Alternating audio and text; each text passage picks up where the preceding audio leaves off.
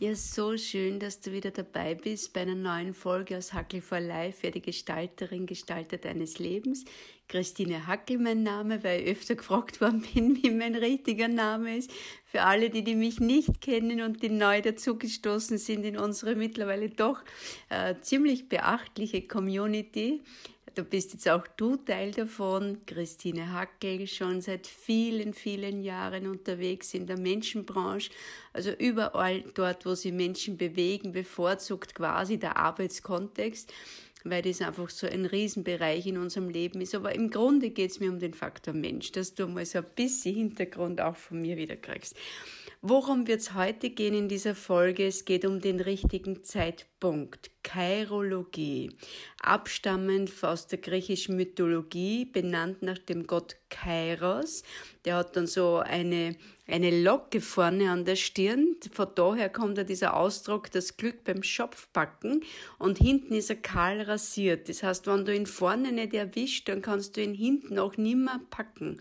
Und so ungefähr ist es. Wenn du diesen Zeitpunkt versäumst, dann wird es schwer, den wieder zu ergreifen.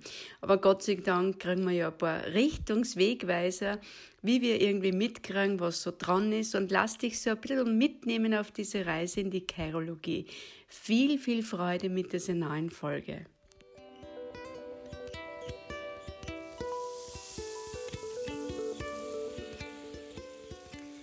Ja, wir haben in den letzten Tagen und Wochen haben wir einige Themen und Dinge sehr, sehr massiv beschäftigt. Unter anderem auch, äh, wann ist zu spüren, oder woran kannst du es festmachen? Lass mich es vielleicht so ausdrücken. Woran kannst du es festmachen, dass es jetzt dran ist, etwas zu tun oder auch dran ist, etwas loszulassen? Und damit bist du genau drinnen, wenn du dich mit diesen Fragen auch beschäftigst, dann bist du genau drinnen in diesem Thema Chirologie. Ich habe es ja eh schon im Intro kurz gesagt, es stammt aus der griechischen Mythologie, benannt nach dem Gott Kairos. Und worum geht's? Ich mag da gar nicht so auf die Hintergründe eingehen, sondern ich mag dir wirklich so ein bisschen ein Handwerkszeug mitgeben, so dass du für dich einmal mitkriegen kannst, was für Phasen gibt's überhaupt in dieser Chirologie. Also, was ist, was ist Kairos im Gegensatz zu Kronos, ja, der, der griechische Gott der Zeit, könnte man sagen. Deswegen auch der Chronometer, der Zeitdauermesser, wenn man das jetzt einmal wörtlich übersetzen würden hingegen zum Kairos zum richtigen Zeitpunkt. Was ist so dran? Und ich habe gesagt, so lass dir mal mitnehmen auf diese Reise, dass du mal für die überhaupt eine Idee kriegst von diesen Phasen des Kairos. Also es gibt vier Phasen da. Also eine ist von mir dazugekommen, die ist nirgends beschrieben, aber ich finde die ganz essentiell. Und das ist so eine Erfahrung aus den letzten Monaten und Jahren ganz intensiv, ja. Also fangen wir mal an bei der ersten großen Phase. Das ist so die Phase des Werdens. Die Phase des Aufbruchs, die Phase der Neugier, die Phase, wo du so spürst, jetzt ist es dran, da was ins, ins Leben zu bringen. Und du merkst es innerlich. Das heißt, wenn du gut bei dir bist, gut auf dich achtest, dann spürst du, jetzt ist es dran, was Neues zu machen. Und was braucht jetzt, dass du diesen Kairos-Moment gut beim Schopf packen kannst? Äh, hör auf, mit dieser massiven Macherqualität gleich drüber zu gehen. Das heißt im Sinne von, Du hast eine Idee, was irgendwie geboren werden mag, und dann kommt so unser Macherhammer dazu im Sinne von, das geht so und so nicht, du hast jetzt nicht die nötigen Ressourcen, wie stößt du das jetzt vor und du bist zu alt, zu jung, zu groß, zu klein, zu was auch immer. Und in dem Moment ist diese Gelegenheit vorbeigezogen und sie wird wahrscheinlich so in der Form nicht mehr ins Leben kommen. Das heißt, wann du diesen Impuls spürst, dass was werden mag, dass was aus dir herauskommen mag, gib einmal alles zur Seite, was aus dieser Macherecke kommt. Erlaub dir einfach, da zu sein und einmal diese Ideen sprudeln zu lassen. Das muss ja nicht umsetzbar sein, aber erlaub dir mal, dass es überhaupt kommen darf. Das heißt, ergreif diesen richtigen Zeitpunkt, des Werdens. Und da geht's nur um dieses Werden können und nicht um dieses, was, dass es bestehen muss und dass es was können muss, sondern nur, dass es einmal werden darf. Okay? So, und wenn du das jetzt hast, dann ist die zweite große Phase des Gestaltens, also nach dem Werden das Gestalten. Wie bringst du dein Baby jetzt zum Laufen? Wie gehst du jetzt damit nach außen? Wie kannst du es jetzt in die Welt bringen? Und da ist eines der wichtigsten Dinge, also während beim ersten, es so darum geht, wirklich äh, kapsel diese äh, Macherqualität bewusst ab und hör auf mit Gescheitheiten und mit Intellekt und so weiter da gleich heranzugehen an die Dinge, ist es beim zweiten, wo es um dieses Wie, um dieses Gestalten geht, ganz, ganz essentiell, dass du dir auch guten Support holst.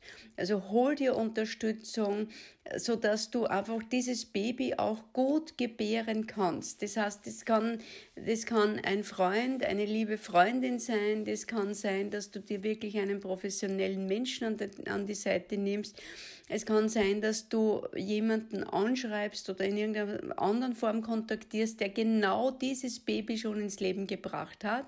Also wenn es jetzt darum geht, ein Buch zu schreiben, dann kontaktiere Menschen, die bereits Bücher geschrieben haben. Ja? Wie haben sie das gemacht? Von diesen Menschen kriegst du guten Support. Also zweite Phase gestalten. Nimm diese Phase bewusst wahr, nimm sie an und such dir guten Support. Dritte Phase bewahren. Das ist so, wenn du schon was ins Leben gebracht hast und das läuft recht gut, dann geht es so darum, dass du Dinge auch gut bewahren kannst. Das heißt, hüte sie. Schau du gut auf dich, schau gut auf das, was du, was, was du bewahren magst, was es wert ist. Das heißt, auch nicht gleich vorschnell wieder was aufgeben und sich gleich wieder einem neuen Thema zu widmen, sondern wirklich einmal dranbleiben, ein Stück das auch bewahren können, diesen Schatz weitertragen können. Das ist so was Essentielles. Ich merke dann, dass es Menschen gibt, die immer gleich, wie Sie sagen, dann wieder von einem zum nächsten laufen und diese Phase des Bewahrens vergessen. Das heißt, erinnere dich in dieser Bewahrensphase auch an die, an die Anfänge. Mach dir bewusst, was war der Leitgedanke? Warum, also Leit mit harten T bitte. Aber meine Aussprache nicht immer so super korrekt ist, aber das mag ich extra betonen. Was war der Leitgedanke des Beginns? Was war das, was die starten hat lassen? Was war der Beweggrund, warum du genau das ins Leben bringen wolltest? Und das brauchst du beim Bewahren das heißt Holz hoch, das ist ganz, ganz wichtig. Manche Dinge dürfen wir bewahren bis zu unserer letzten äh, Sequenz unseres Daseins auf dieser Welt. Und manche Dinge, und damit sind wir jetzt in der vierten Phase, gilt es aber dann auch loszulassen.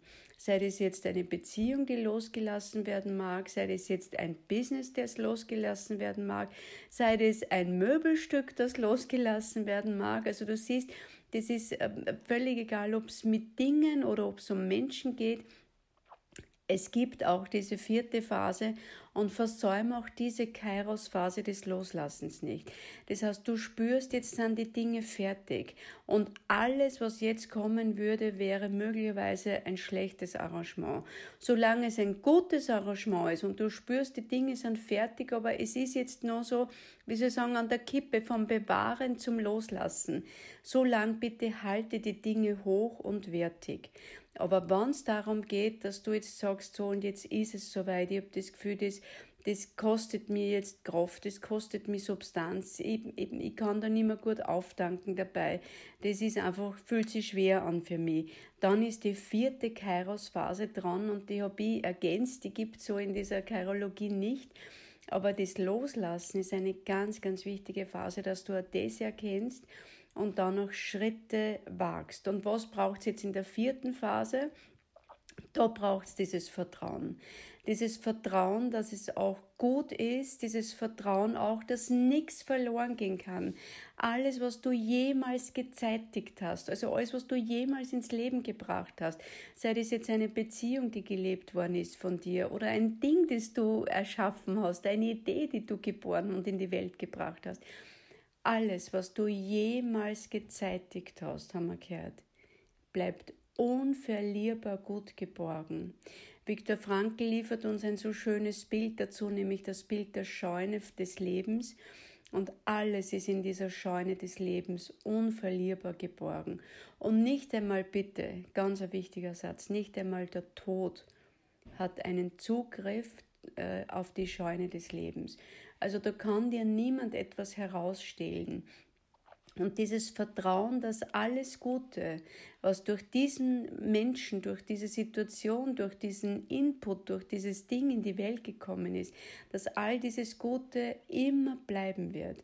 Dieses Vertrauen hilft dir loszulassen und dich wieder aufzumachen für dieses neue Werden. Und damit bist du wieder in der ersten Phase. In diesem Sinne, Pass gut auf dich auf, schau, was es jetzt braucht bei dir, was will jetzt beim Schopf gepackt und in die Welt gebracht werden. Sei es werden, gestalten, bewahren oder was will losgelassen werden. Achte dabei gut auf dich und eine wunderbare gute Woche. Alles Liebe, deine Christine.